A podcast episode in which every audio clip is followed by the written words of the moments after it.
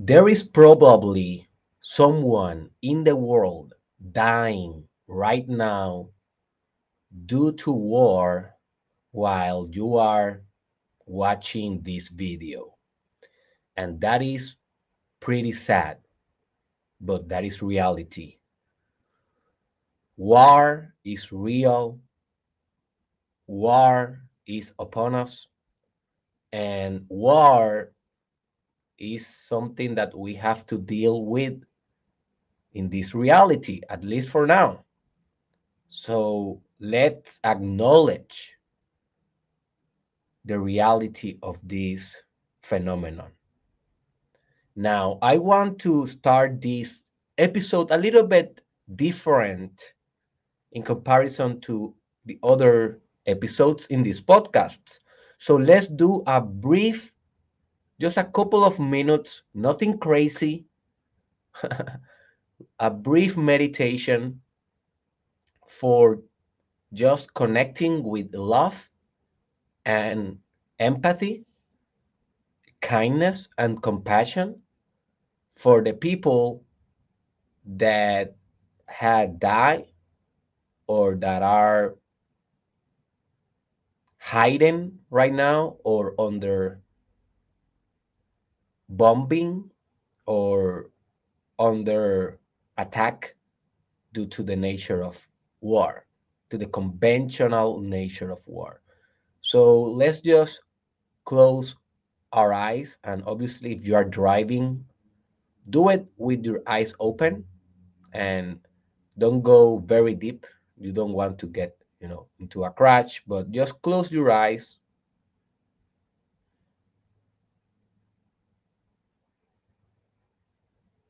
And take a deep breath.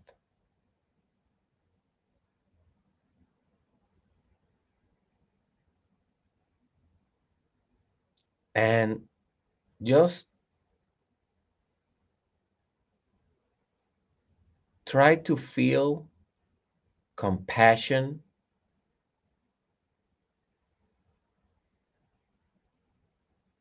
love empathy and kindness for all the people that is suffering or had suffered due to war.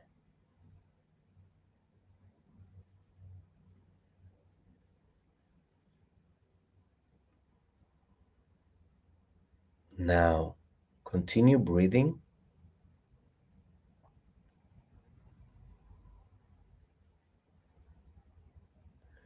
And I want you to also expand this love, this energy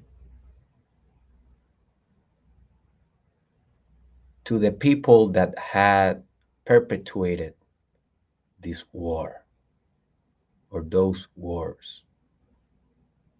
We are not only having empathy for the victims, but also for the perpetrators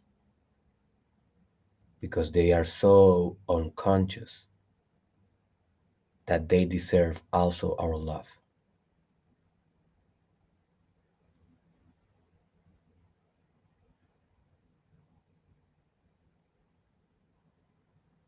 Very good. Fulfill all your body with this feeling of empathy.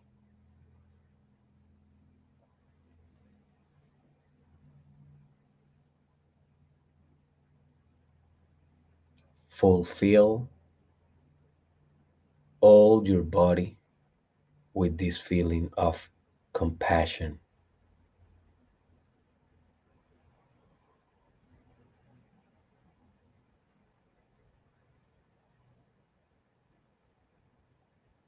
fulfill all your body with this feeling of love.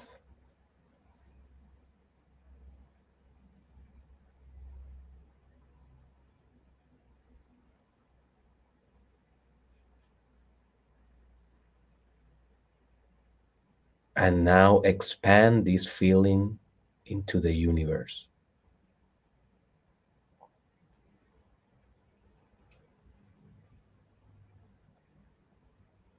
Make sure that this feeling is all around the universe, is permeating every corner, every tiny space of the universe.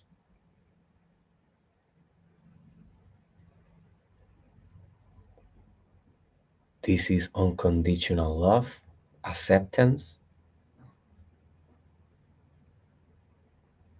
This is high consciousness.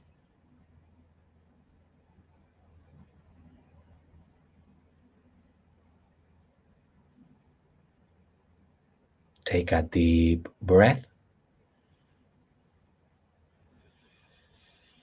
And when you're ready, open your eyes.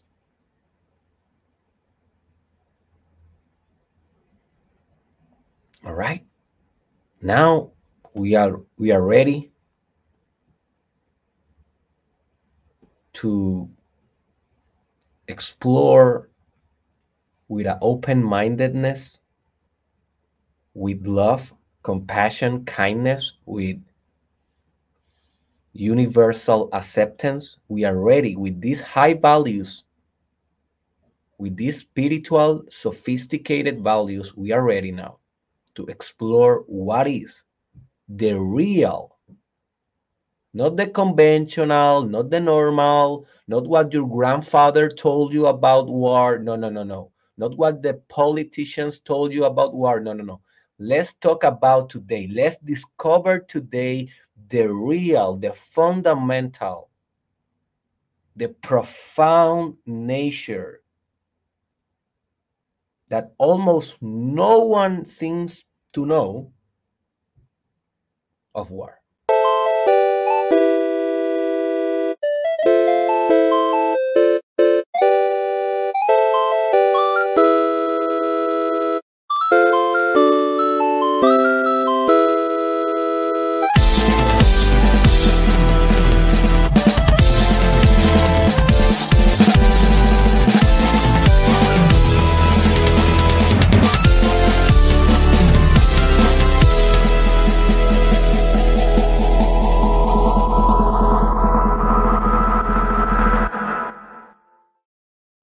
Today I decided uh, a crazy hair day. So if you are seeing this in my YouTube channel, you can see my hair. Today I didn't fix it in any way. I just let it be. So this is my attitude today. Do you like it? Woohoo! Anyways, welcome to the episode 508 of the Mastermind podcast. This is the challenge, season two, in which all Monday through Fridays for a whole year, we are like 30% uh, 30% done right now. So we are not that far away.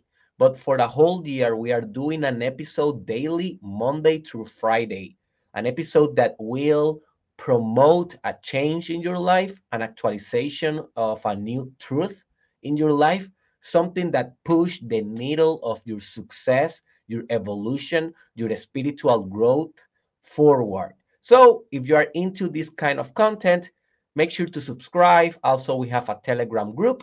The link is in the description. It's totally free, in which we are going to be communicating more deeply to follow better these ideas and to support better our collective growth. Uh, I want to mention that this subject will be a little bit controversial because when you talk about religion, politics, or war, always people will differ in opinions, and always we're gonna fight over these subjects. Not always, but at least most of the time, sadly. And my purpose of this podcast, my aim, my objective, it is not to create a fantasy about what is war or to create an utopian view, like a best case scenario of what it is what is war or what is supposed to be war or how we can solve war problems or collateral damage that are caused by war. No, no, no.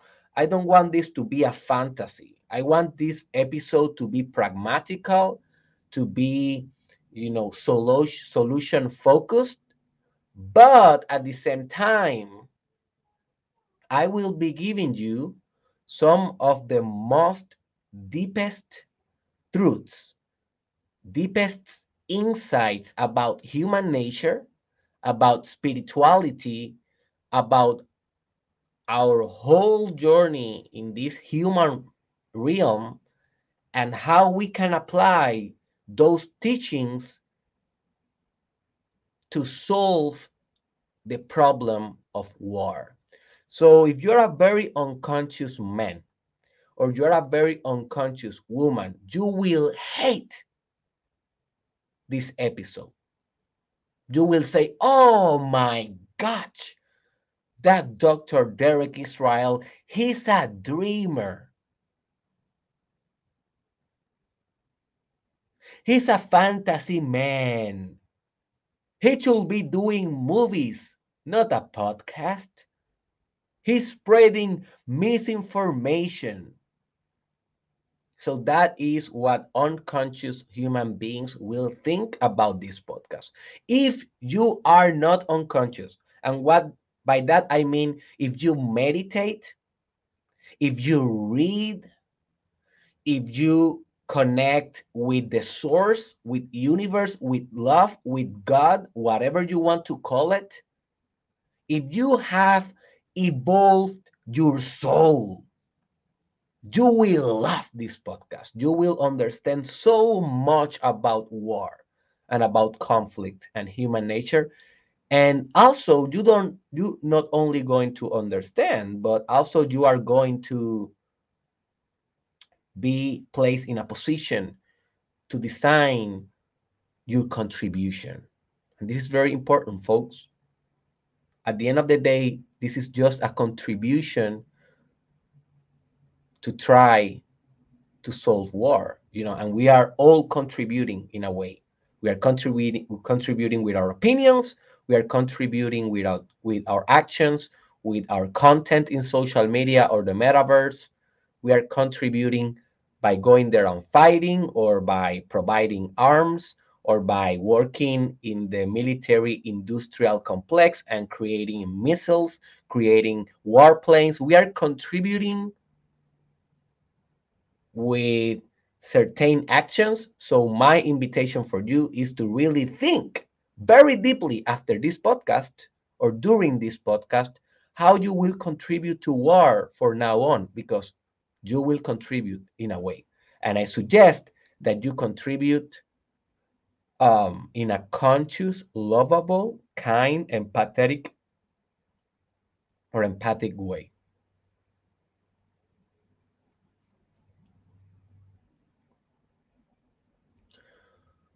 All right, so let's go right into it. What is the definition of war, or what is the general, conventional, normal definition of war? So, what I will be providing you here is just I will describe the average opinions and perceptions of war because I want you to analyze if you consider war something like this. If you consider war something like this, well, let me tell you, you are average in at least in your mindset in terms of war. You haven't sophisticated a lot what really war is and how we can solve this problem.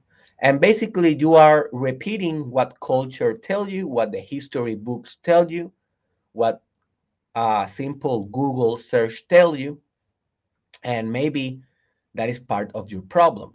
And no judgment, I used to have this problem as well, but after a lot of meditation and research, I, you know, upgrade my mindset and I have now a better perspective about war that I want to share with you to see if you can also, you know, expand your world view.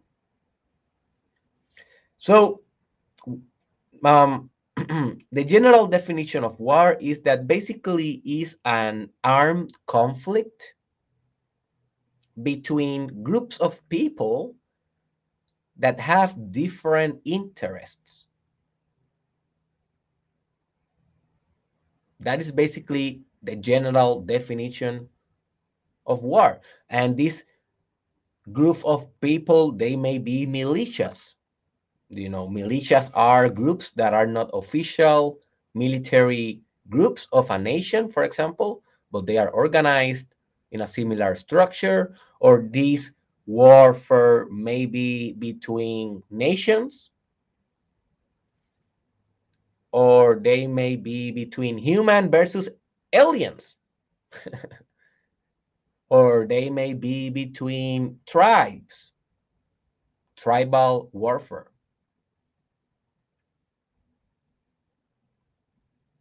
Or they may be from collective groups of nation between collective groups versus other collective groups, like for example in the world wars.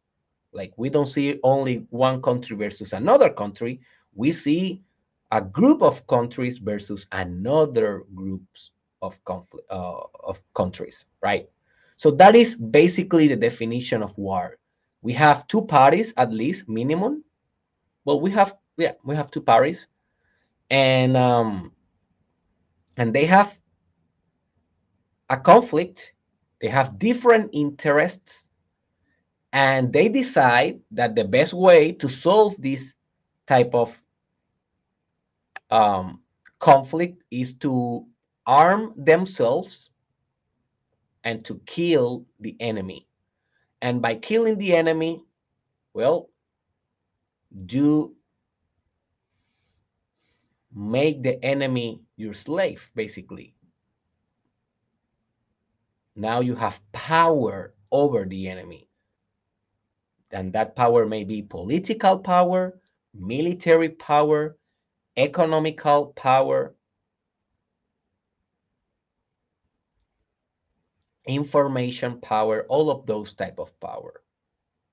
You know, that is basically what conventional war is. Obviously,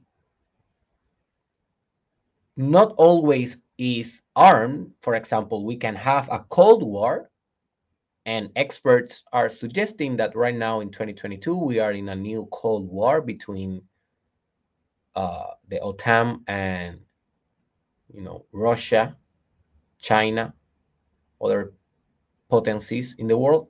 But basically, in a Cold War, we don't see uh, an armed conflict. We basically, what we see in a Cold War is a competition, is a threat of conflict it's a development of war technologies to try to intimidate, coerce the opponent.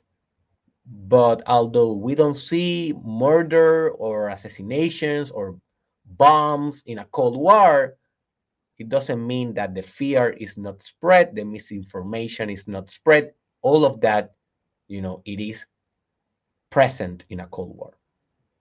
So that is basically the general definition of war. And I want to tell you what is the root of the word war. And it's very interesting just to meditate a little bit of the on the root of this word. And the root of the word war is to confuse. Hmm, interesting, right? To confuse. If you Google right now what means war, like in the root, it is to confuse. And also, I think that that is the root of war itself, confusion. So not only war, it is a tool for confusion, but it is caused by confusion. But hey, wait, let's let's go step by step. So the most important aspect that I want you to remember about this general definition of war is that It's an armed conflict between different interests. And that is the specific word that I want you to remember interests of different groups. The interest, the desire, the attachment, the obsession of a group is always what begin a war. The interest, the effort, the aim, the desire. Okay, let's move forward. This all will make sense. Um, let's now discuss a little bit what are the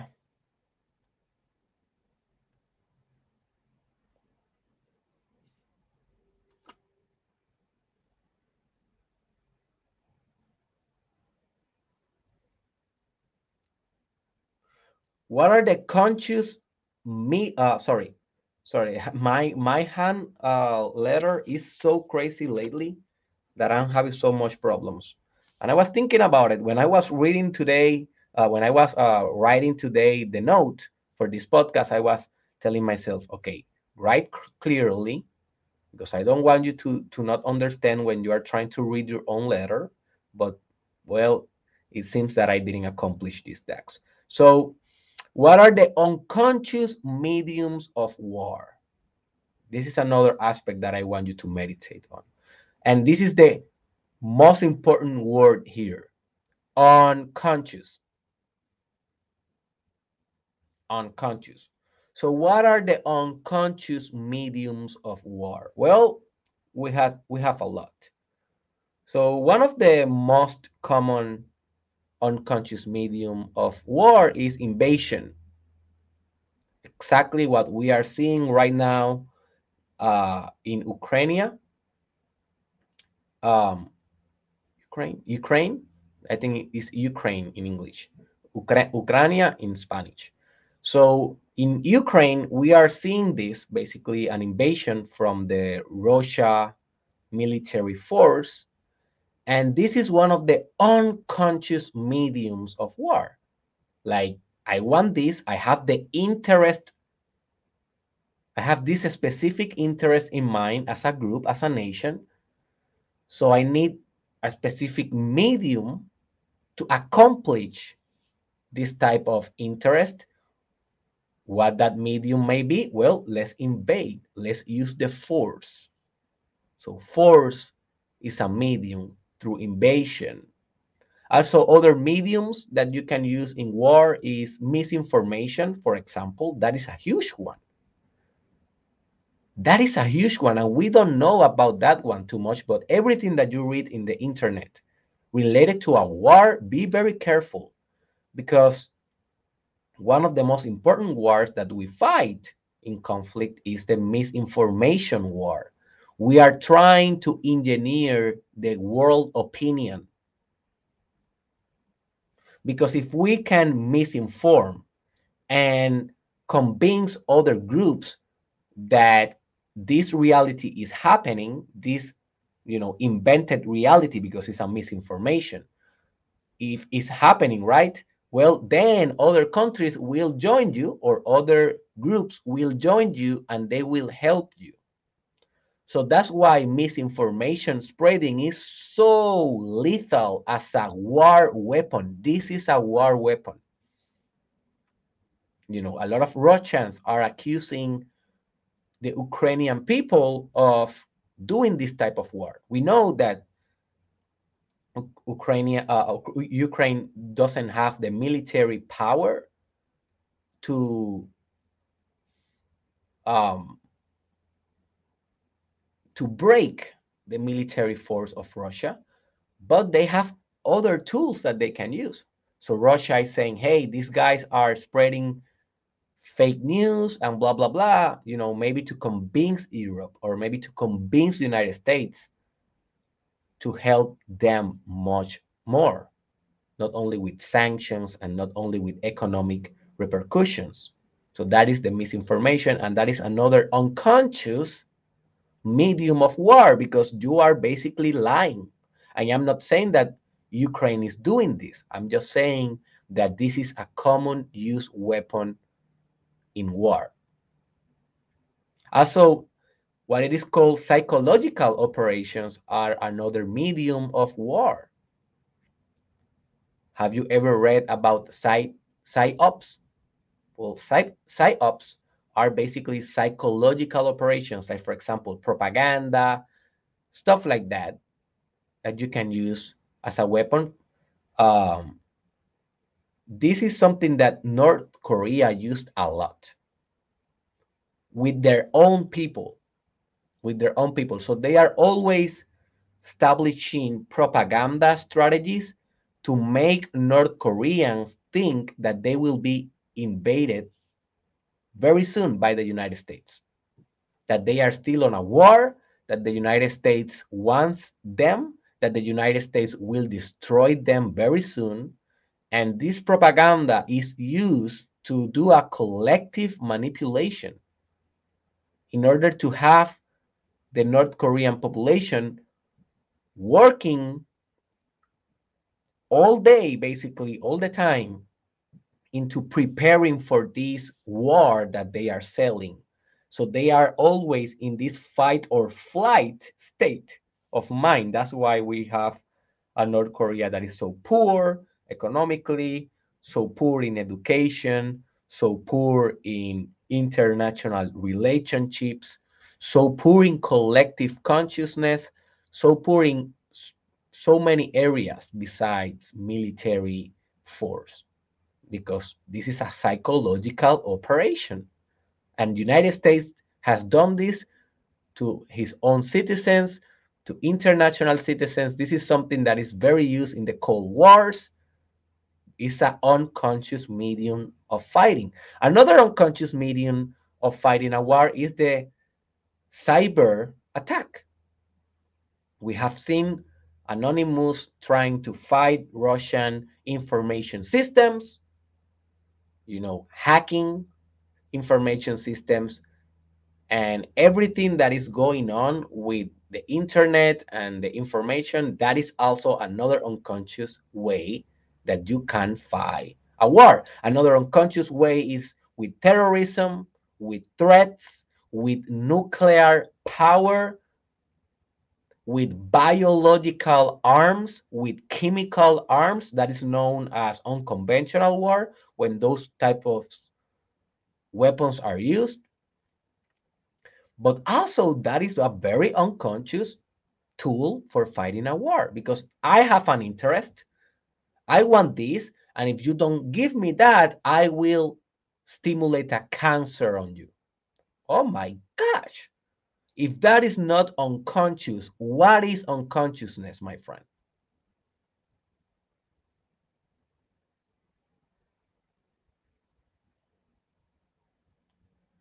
If you don't give me this, I will blow the entire town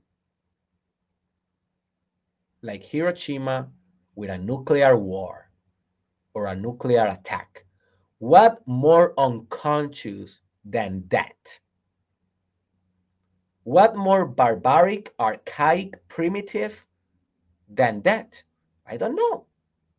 It's crazy, huh? But those, sadly, are mediums, unconscious mediums of war. And a lot more. This is just like the tip of the iceberg for example, other mediums that I can think of right now is like destroying identities. That is what you want to do if you are in war. Like if you are in war, you don't you don't want to destroy. You know, think about if you're a war commander or an officer or a you know a president of a country that is going to war. What do you really want of your enemy? You want to destroy the enemy entirely? No that is only you know that is your last resource. If you need to do it you will do it but you don't want to destroy everyone because you want them to fulfill your economic and imperialist agenda. So you don't want to kill the whole enemy population. What do you want is to kill the resistance right? The militia or the military force that is trying to prevent that uh, invasion or that conquering. But what you really want is to destroy the identity of that group because without identity, they don't have war morale or war cohesion or war or, or group identity. And if you don't have group identity, you are lost. If you don't have a high morale, you know, a profound why for what you are fighting, for why you are defending your nation, your group, your ideas, your religion, whatever, you are lost. You lost the fight. War sometimes are win or lose due to the potency of identity. Who are we as a group? So one of the things why uh, Ukraine is holding very strongly against the military superior Russia uh, force is because they have a very strong identity as Ukrainians. And that identity is not broken. So they are not broken, right?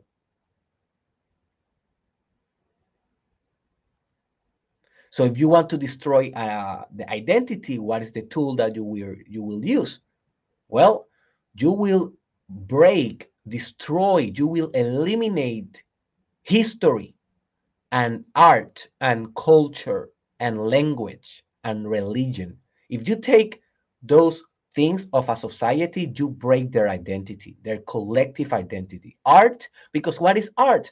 Dude, art is the representation of who we are. If you break the art of that group, you break the soul of that group. That is a very unconscious medium, but it is effective for unconscious war, for egoic war. If you break the culture of people, if you break their religion, what, what was the first thing that Spain people did to the Africans that were coming to the islands in the Caribbean when uh, the New World was discovered, or that they were coming to America when the New World was discovered? Well, one of the first things that the Spain people or Euro Europeans did uh, was to break the religious identity of the Africans. So the Africans they like to believe, you know, in a lot of animistic things spiritually, like dancing and a lot of gods, a lot of goddess, you know, voodoo, magic, ritual, shamanism. Remember, they were very, very primal in their practices. But what the Spain people did? No, no, no, no. You need to become a Christian. What? Yes, a Christian. Only one God is a white God, is a white dude with blue eyes, uh, long hair, just like us, baby. And he's your savior. What? He's not my savior. Yes, he's your savior, or you will die. Accept him. Okay, that is history. So you break religion, you break art, you break culture, you break identity. If you break identity, you break resistance. If you break resistance, you win the war. That is a very unconscious way to do this. Another unconscious medium is economical sanctions or economical strategies to basically destroy the capacity of a country to continue the war effort. For example, the United States did this to Cuba. For a long time, they have done this to Venezuela, they have done this to Russia, they have done this to um, North Korea and uh, other states.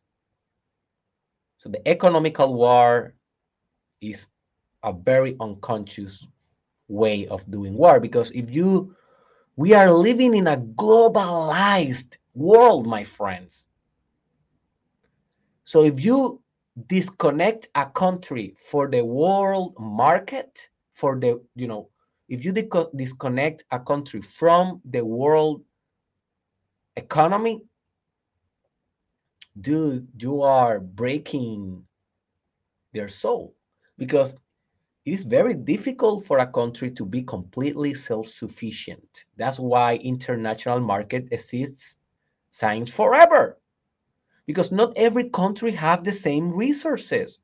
So we need to interchange we need to trade.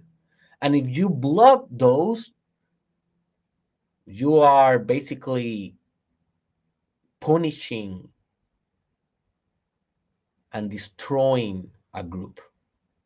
They will kill each other when scarcity of resources is omnipresent. And that is a very unconscious tactic of war. So, enough of the mediums. We can speak about mediums, unconscious mediums forever. Like you think about them. There's so much things that you can do in a war to win it but let's let's continue moving forward. So, what is the superficial resolution of war? So we already fought the war, right?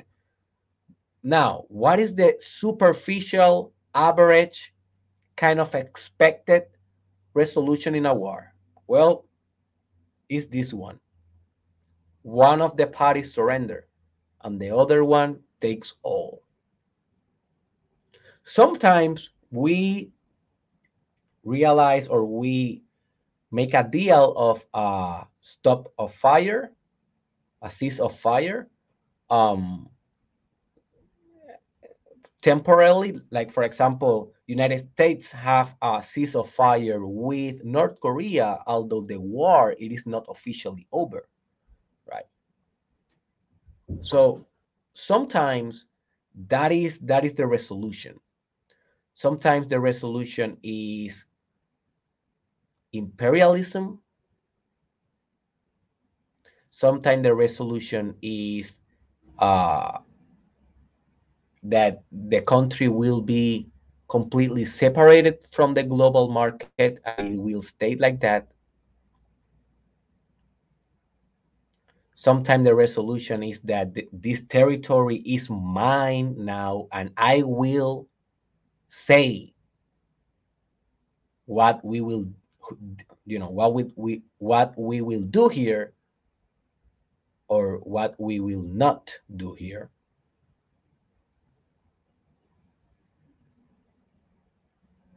And basically the final resolution of every war is a new world order a new hierarchy between groups that determines who has the power and who has not the power but notice how this type of resolution is very unconscious, is very archaic, and is very unfair. It just seems wrong. Why we need to have a power or a potency or a country of or a group or a religious group that have complete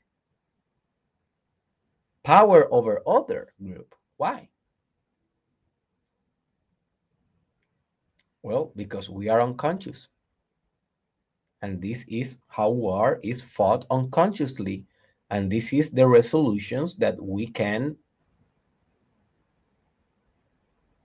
um, maintain. Another resolution is okay, we don't we are not fighting anymore, but I will be creating more, and more, and more technological weapons in case that we fight. I will destroy you. That is another resolution you know, Russia and the United States has been doing that since the end of the World War II.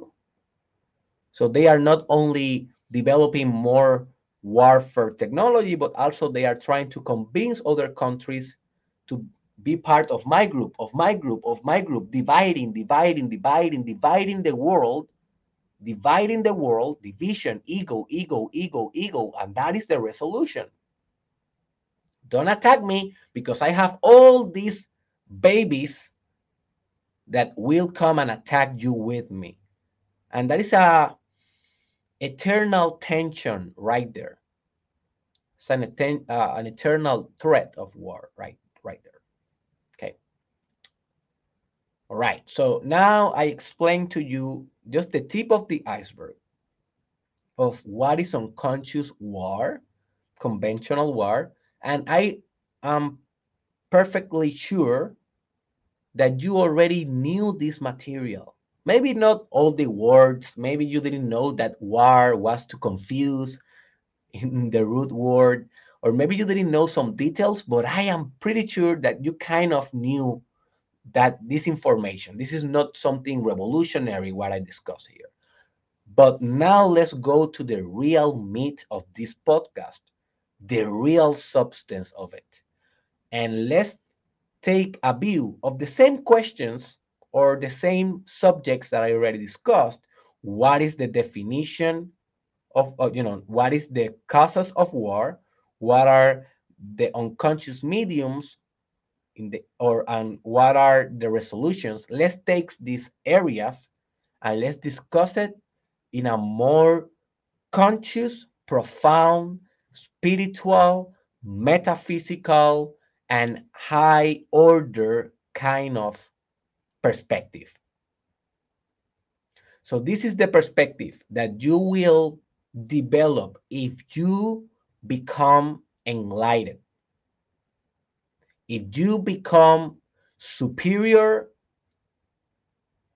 in your spirit, if you become sophisticated in your worldview, if you become connected with the source of reality, if you become one with humanity, with the humankind, with the universe, something like this will be your perspective. Maybe will not be the same as mine. Obviously, I'm a human being and I have my own bias, my own culture, my own language, but something like this, very similar to this, will be your own conclusions because these conclusions are based on the fundamental spiritual truth of existence.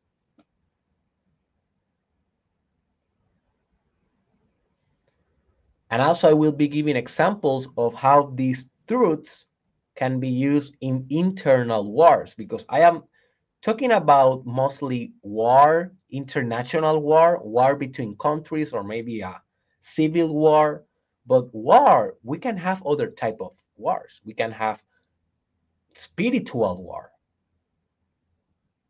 Or we can have a psychological war within ourselves, not the psychological operation that I, you know, the psychological operations that I was telling you about in the um, unconscious mediums of war, but just the war that you have within yourself, the what the war for your evolution. So, what are, let's start to discuss this, what are the real causes of war? What are the real, not the superficial,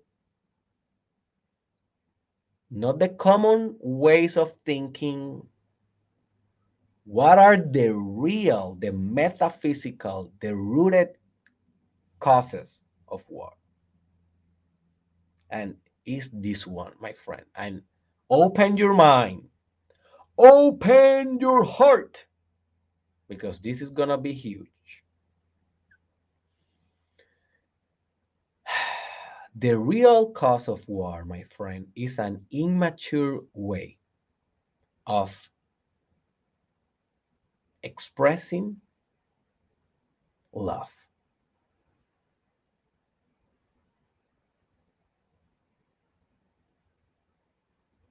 That's it.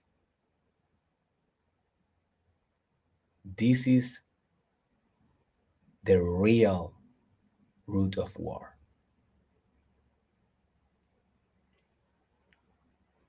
an incapacity to understand the sophistication of love and how we can express this love in a safe manner. The reason that we have wars is because we love. Love and war is the same. It is a spectrum. In one side of the spectrum, we have total peace and love, and the other side of the spectrum, we have total war and love. We have love in both, but it's the way that we express that love that separates unconscious beings of conscious or spiritual advanced beings. The whole purpose of this podcast if that is that you will walk from the unconscious way of expressing love to more conscious ways of expressing love. That is the whole aim in your life, but also if you become uh, a politician or if you become an army officer, if you become someone that is directly involved of, in war, maybe you will use this uh, this information also for the benefit of of preventing the war or conducting a more conscious war, if that makes any sense. so the reason why I say that war is based on love, even the unconscious one, is because why why do you think that a nation have an interest? Well, they have interest because they have an ego. Not only an individual ego, but also a collective ego. Every country, every group have a collective ego a collective identity that is self centered and that only thinks about itself or about its own group. And it loves itself and it loves its own group. And because I love myself and I love my group, I want the best, what I think is the best, I want the best for me and for my group. So they have those things, they have those resources.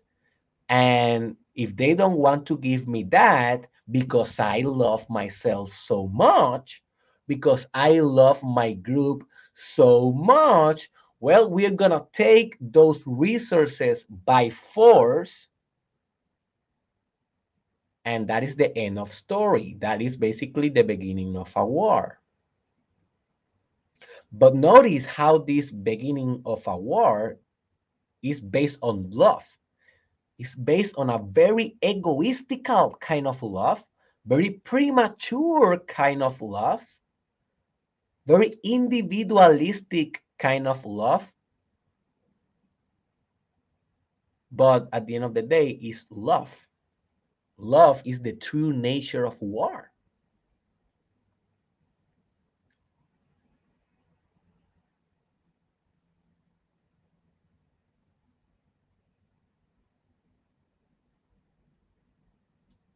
Interesting, huh? You have maybe you never thought about this.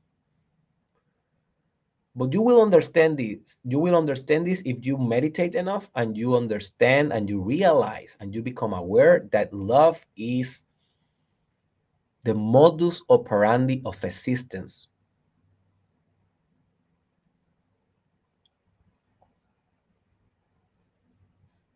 Because love is the primal drive of existence to unite itself in a complete unity again.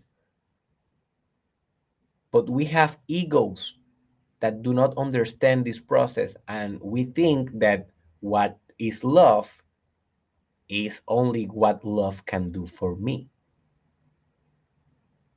Very similar to couples in a relationship you know they say they love each other but really they love each other?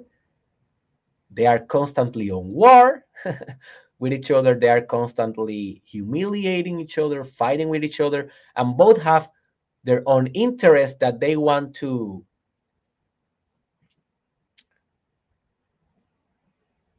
over overimposed or imposed in the in in in their you know partner and they say oh we love each other but we know by the, the, the divorce rates by the toxicity of most relationships that that is not real love. That is egoistical love. They love themselves and they want someone to love themselves but they they do not love purely. They do not love with consciousness. So that is a micro example of this macro example of war so what happened in relationships in a couple is the same that happened in war when both groups have a very unconscious way to love to try to unite, to try to be again one with everything. And that is the ultimate desire of a human spirit. We can confuse this superficially, we can confuse this with, you know, we are pursuing money, we are pursuing fame, we are trying to get rich, we are trying to get reputation, we are trying to get sex, we are trying to get pleasure. All of these are just superficial aims of your ego that what really is striving forever as an spirit, not, not, not as an ego, but a spirit, what really you are striving forever is for love, for infinite love. But then your ego tell no, tell you no, it's not love, it's money. No, it's not love. What I want is sex. But that is just your ego. If you eradicate your ego through meditation, through yoga, I am not saying eradicating in a sense that you will become blank and now you don't have identity and you are staring at the stars forever without talking.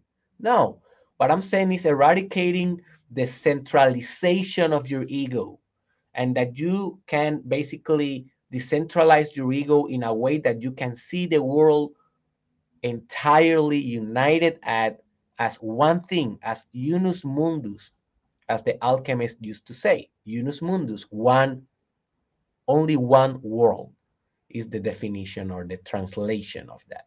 Only one world.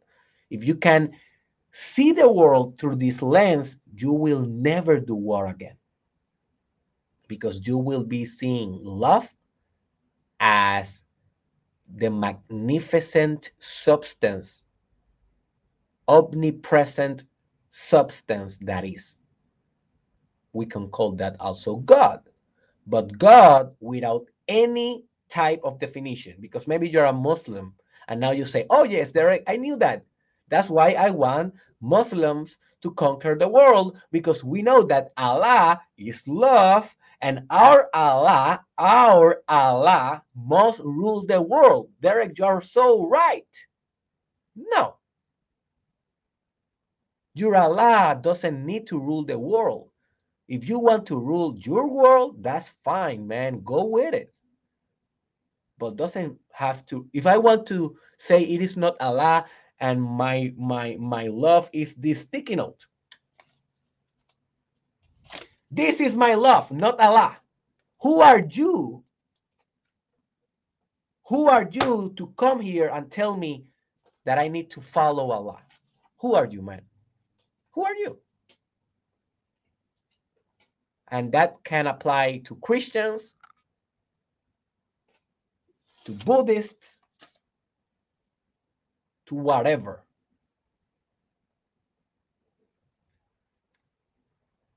When I'm talking about understanding real love and a real God and real union, is out of paradigms, is out of agendas. That is difficult, huh? that it may be impossible. Maybe, I don't know. I'm just trying to figure this out. It may be utopic, maybe, but that is Well, I think, you know, let me tell you what I think that what I'm suggesting is possible. It, in my thinking, it is possible because if we can do it as a human being, if someone can do it, is I if I can do it and maybe you can do it, well, that means that this type of mindset can be propagated through time. I am not dumb enough to think that this will apply in the next 200 years.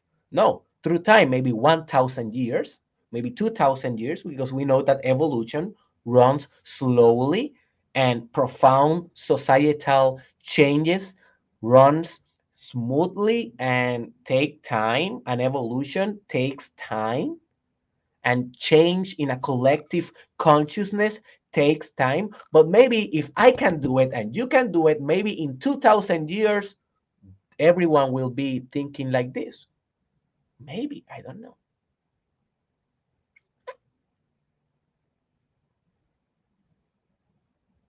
So when i told you that war was to confuse yes it's to you know you want to confuse your enemy in war if you are thinking in the conventional way. But what i really think is that war it is caused by confusion. This is the cost of war confusion confusion in terms of your love. You are confused of what love is. You think that love is partial utilitarian and that you can put your you, you can put love to work for you. You think that way. That's why you go to war. Because you are confused. You are confused on what is really humankind you think that humankind we are biological species that we are pieces of matter that you can destroy if they don't love as you love but that is just wrong because the human species is just one thing. So if you are killing a Chinese and you are uh, Japanese, you are killing yourself. Oh no, I'm not killing myself, Derek, because I'm a Japanese. That is your ego, dude. Your ego is what thinks that you are Puerto Rican, Dominican, whatever, Japanese, whatever, Canadian, that is your ego. That is an identity. That is a cultural identity constructed through time, through culture. If you break that identity, you will look to a Japanese in their eyes and you will see yourself. You will look to an Arabic Muslim to his eyes and you will see yourself. You will look to a Puerto Rican as me talking a very weird English as me, and you will look at me to my eyes and you will see yourself. That is a mature love and understanding and capacity.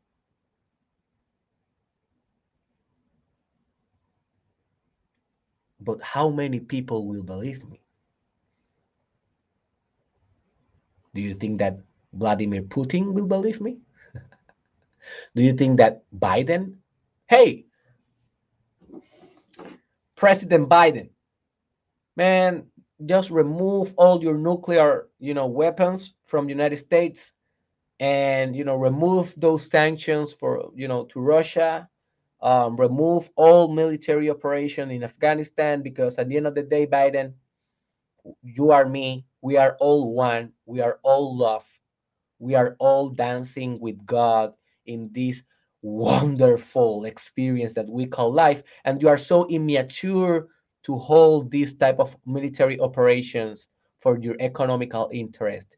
Can you please do this? Do you think that that will work with Biden or with any other president or leader in any other country? Probably not.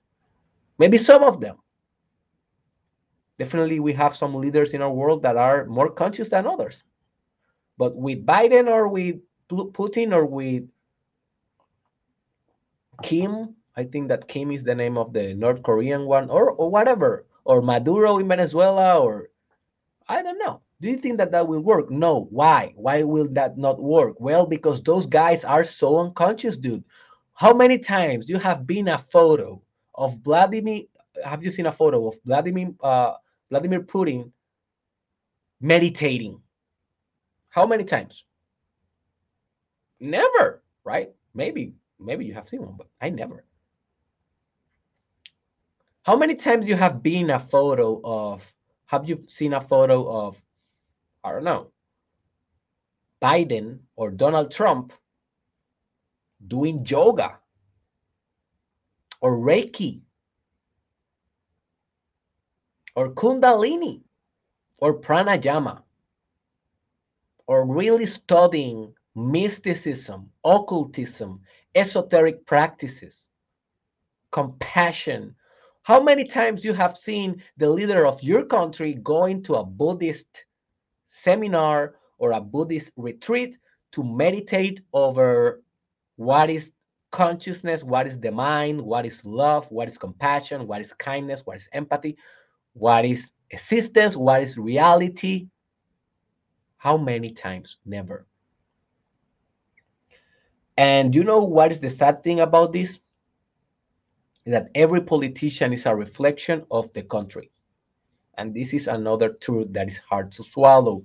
Most people will say, oh, maybe you're Russian, and you will say, no, no, no, no. Vladimir Putin, it is not a reflection of myself. Well, you elected him. Your country, the, the collective consciousness of your country, put it put it him in power. Um, yes, I know that sometimes they are corrupt and they do some tricks, but you can always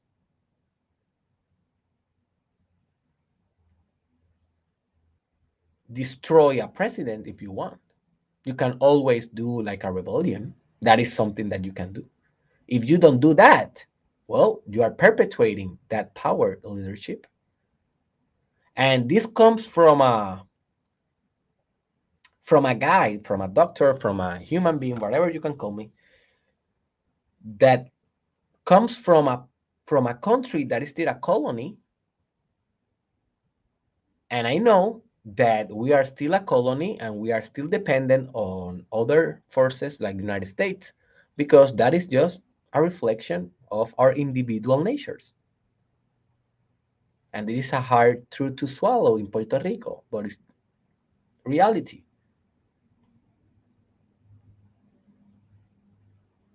Every politician is a reflection of their countrymen and women.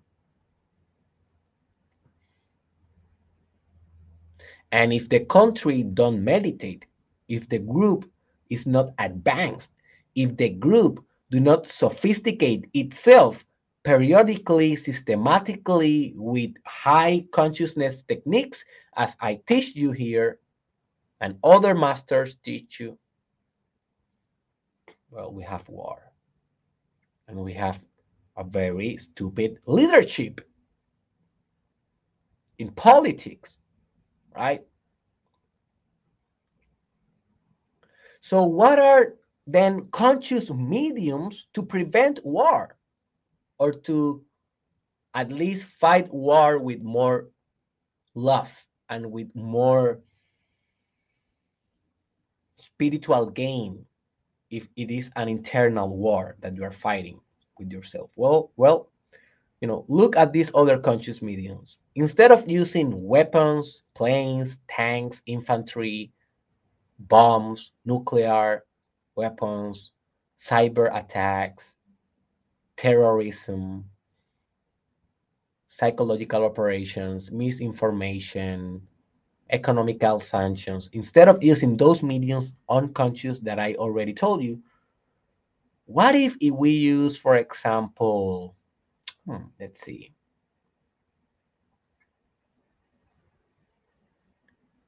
Empathy.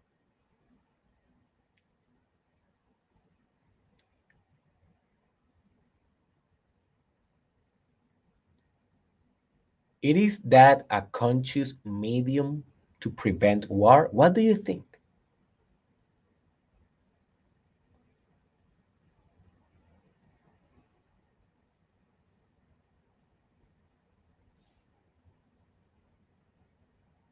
I think so.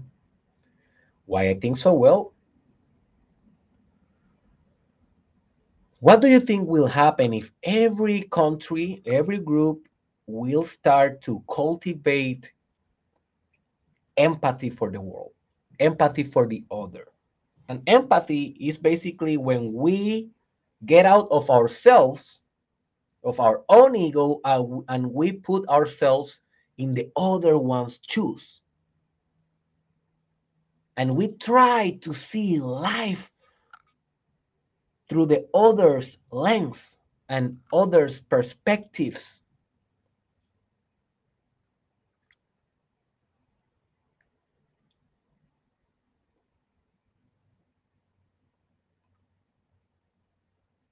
This is a very conscious medium because it will give you intelligence and holistic understanding, not only an understanding based on your interest, desire, and attachment, that is ego, but a more holistic, macro perspectival understanding of what is going on and how we can solve this conflict because conflict will always be.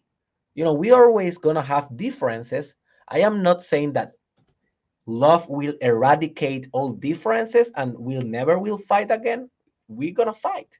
Sometimes yeah we're gonna discuss we're gonna have some difference but what if instead of giving a punch we give empathy?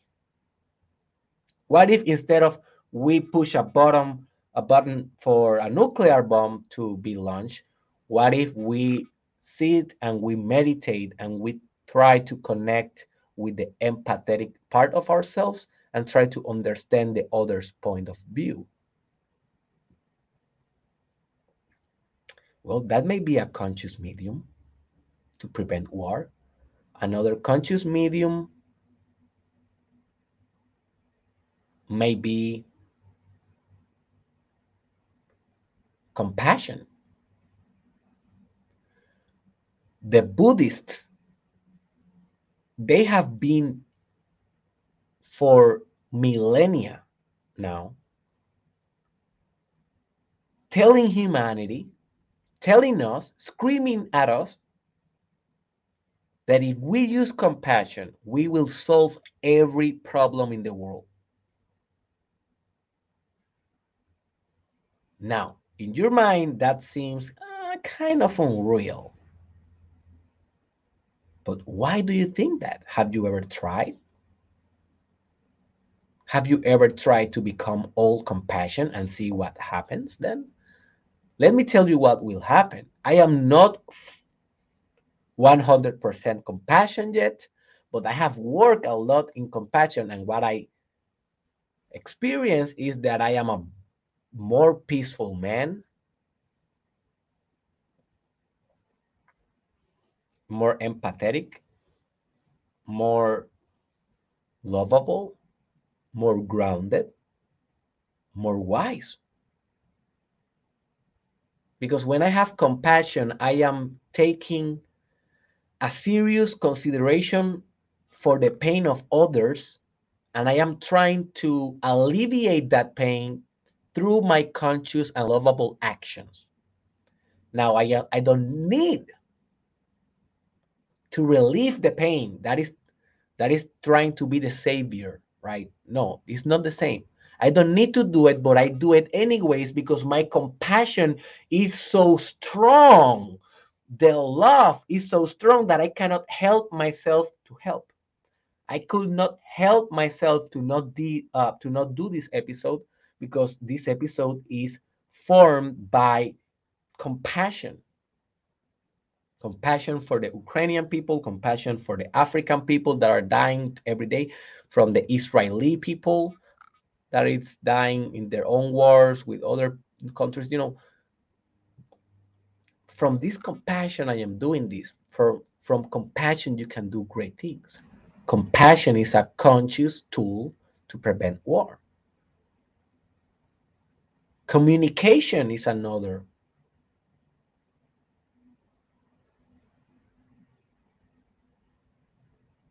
tool for preventing war Decentralization of power is another tool to prevent war. When we have definite hierarchies, war will happen because this is basically a reflection of Game of Thrones. Everyone will want to be in the top of the hierarchy. So obvious. Now, can we eradicate hierarchies? Um, I don't think so. Hierarchies are very well established in nature. Like everything tends to organize itself in a hierarchy. Now, that doesn't mean that our hierarchies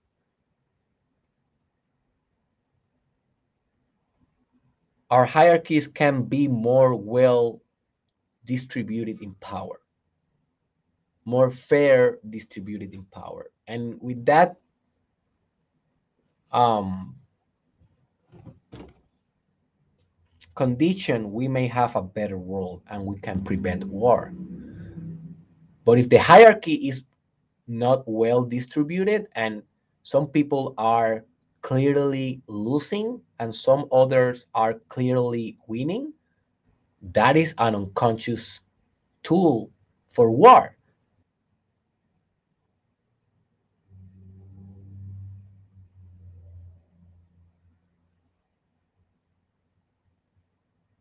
Other mediums that we can use, other conscious mediums, is art.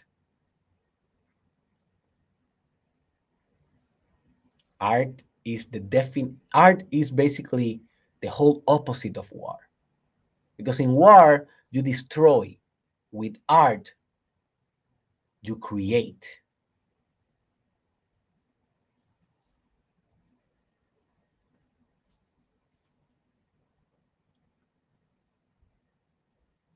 So imagine a world in which we do more art instead of fighting. How much beautiful that world will be. Crazy beautiful, huh? So do more art. I always recommend my students in the Mastermind Podcast Challenge that you need to be doing art. You need to be creating something every day. You need to be working in a specific artistic pursuit every day of your life because that will progress your personality, that will stretch your personality to a more advanced state. But also, now I recommend you use your artistic powers to create pieces of love pieces of compassion, pieces of art that promotes these sophisticated values because maybe your art will revolutionize some consciousness. That is what art do, revolutionize consciousness. So this is my art. Podcasting is one of my arts and I am taking the responsibility to do this. You do the same with your own art. Don't criticize the war well, criticize it if you want, but also make art that can change war dynamics. That is a more conscious medium to prevent a war. Meditation, yoga, another preventive mediums. Just imagine a country that is almost about to fight a war and they suddenly decide okay we are not going to invade we are we are just going to close our borders and no one in the country is allowed to work. No one in the country is allowed to do anything just to meditate for the next 30 days. Like very similar what to what happened with the pandemic that we were like in a lockdown meditate uh, not med- i was meditating but you know we, we were in a lockdown. Everyone was doing whatever in their own homes. So imagine a country that do that kind of thing but urge their people to meditate and to sophisticate the collective consciousness through yoga. And then they renounce you know they get together again and they decide okay what we are going to do. What will happen is that if they were angry frustrated and about to engage in a war due to those emotions after 30 days of continuous meditation and introspection and contemplation they will be so advanced probably or at least they will be so more aware that they will express their love in a more conscious way. They will not go to war based on an immature love. They will they will maybe communicate again, or they will practice more empathy or more kindness or more compassion, or they will do a collective art, or they will do something more conscious than bombing or destroying another man or woman in other land.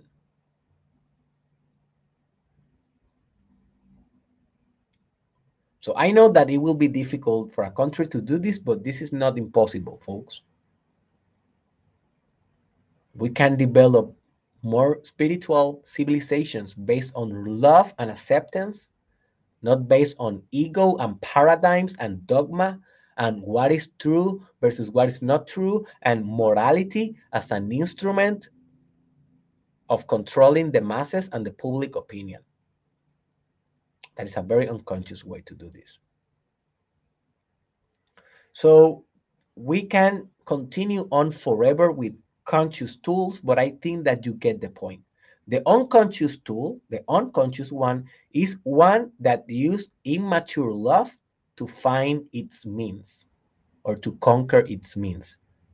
The conscious tools is the ones that use mature love or aware love or love with capital L, the love that is universal, the love that is omnipresent, the love that is the uniting factor metaphysically in the universe, the substance of the universe, the fabric of reality,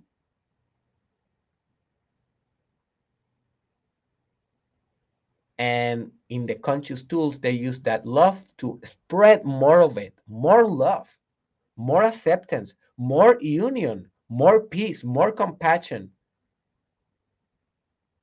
more expression more equality more power distribu distribution less poverty more wealth more abundance more education Education, let's talk about it a little bit. It is this an unconscious or conscious tool for war? What do you think? The current education of today. It is an unconscious or conscious tool for war? What do you think?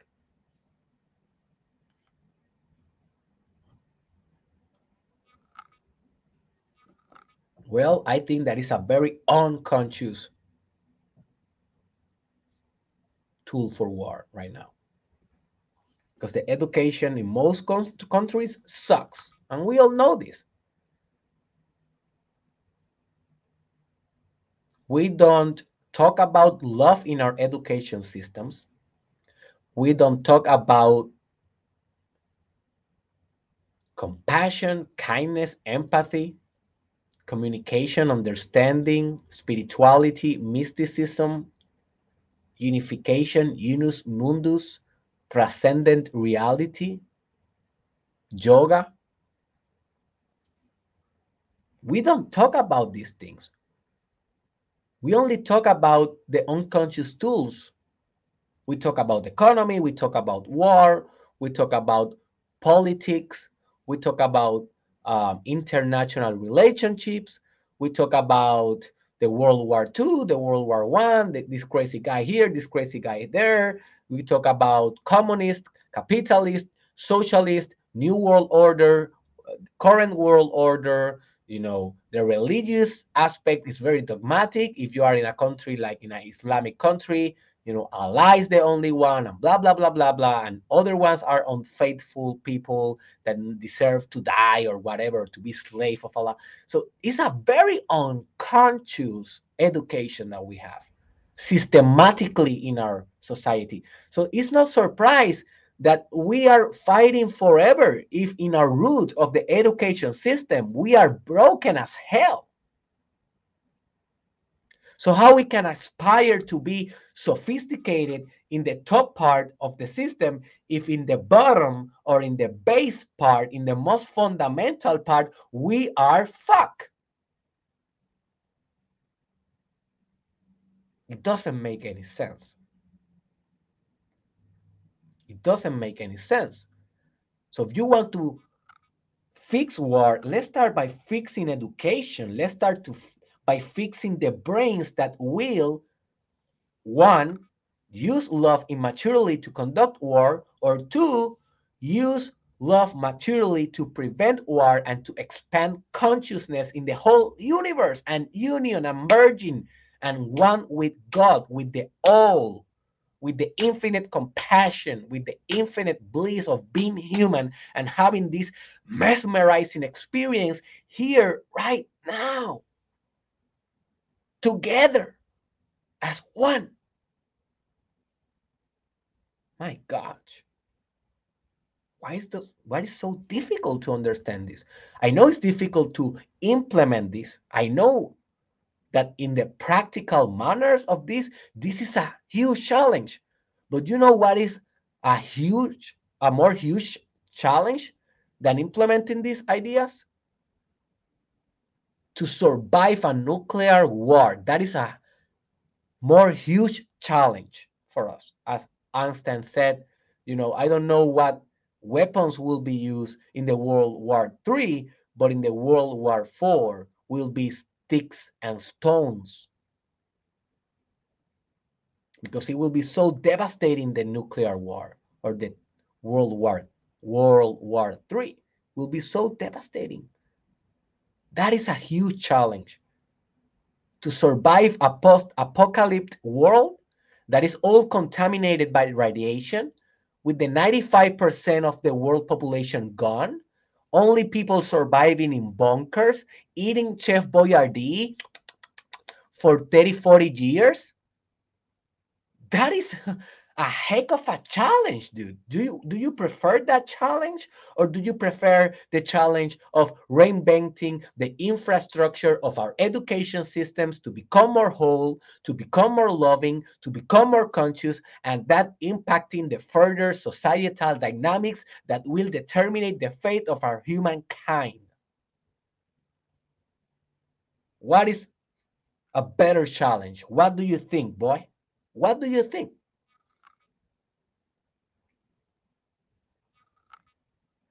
So, what is the resolution? The real resolution of war. It is not the conquer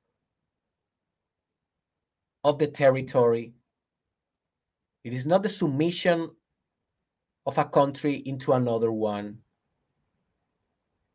It is not the establishment of a new world order with a top hierarchy kind of individual or group in the top, you know, saying this is this and this is that. And no one can say otherwise. This is not the real resolution. The real resolution of war is an understanding and a change of consciousness and mind of what is love and how we are loved and how we can conduct ourselves through love. Because when i say love you think about that romantic type of love. No, that is not the love that I'm just referring here. I'm referring to love as the ultimate principle of reality. And in the most archaic aspect of the spectrum of love, we have war and we have sex and we have all of those aggressive things that we can con uh, conduct when we are self absorbed when we are loving ourselves so much that we cannot love anyone else. The love is very centralized in the in the negative part of the spectrum. But but what what I am talking about is to decentralize that love into a universal love, a love that merged with everything in the universe, and also with that love your identity will follow because you only can love so much mediated through your identity. If your identity is very reduced, you can love only reduced. You can love very little because you cannot love more than you are. So if you want to love more, you need to become more. You need to be more. So by being the universe, you can love the entire universe and you can conduct operation, political operations, social operations, humanitarian operations based on love, based on mature companionship, based on mature society, based on mature art, culture, civilization. And that is the real resolution of war. No war. That is the real resolution of war. No war. Because we are loving ourselves and each other exactly the same. And the whole universe, and the animals, and the plants, and the ecological structures.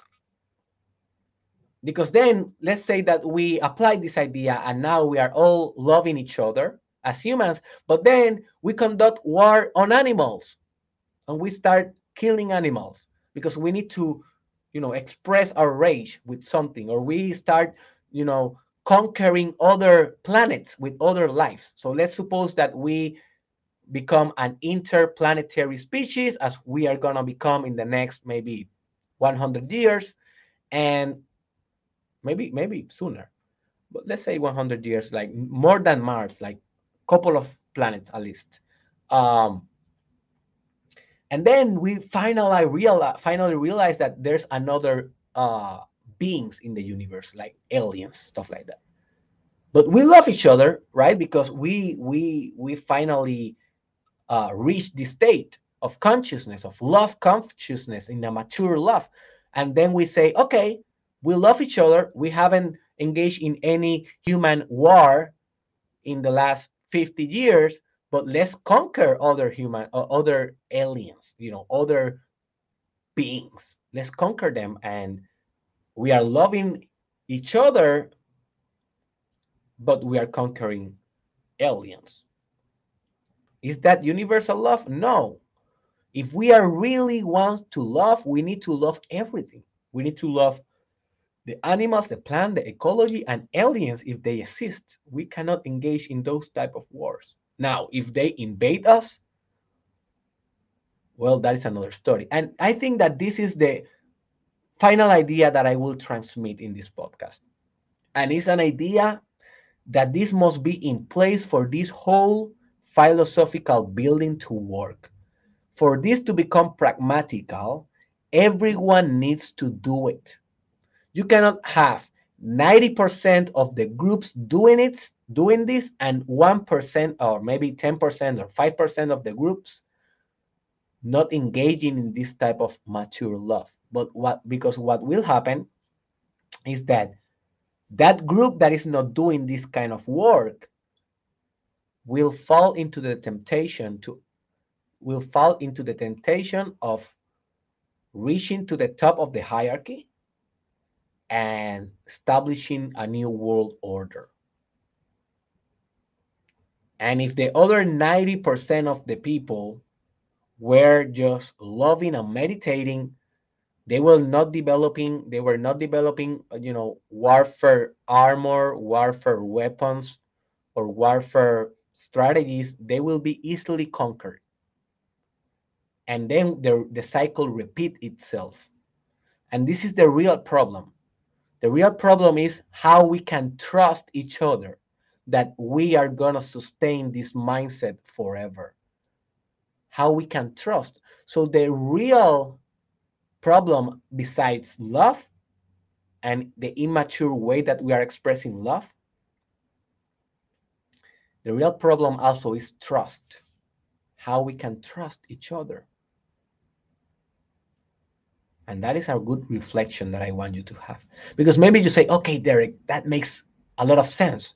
What you have told us is so enlightened, man. Oh my gosh, this should be the most vital podcast in the world. Oh my gosh. And I will do it. And I will create art, Derek, that also express this idea of love of humanity as one. I will do all of these things but what guarantee that my neighbor will love me? And you know sigmund freud in a very good book that he wrote is called civilization and its discontent. I are you know i recommend you to read that. Civilization and its discontent. This is one of the most fundamental questions of that book is how we can trust our neighbor. And for that we need another episode.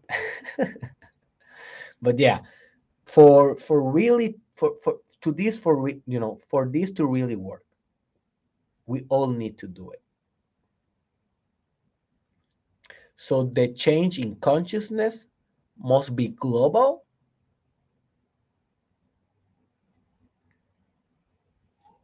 And equal across humans. And hopefully across the whole universe because then we can argue okay but why if we all agree to this and we establish policies and we establish international relationships and agreements to maintain this love mature love state in humanity and we finally maintain peace.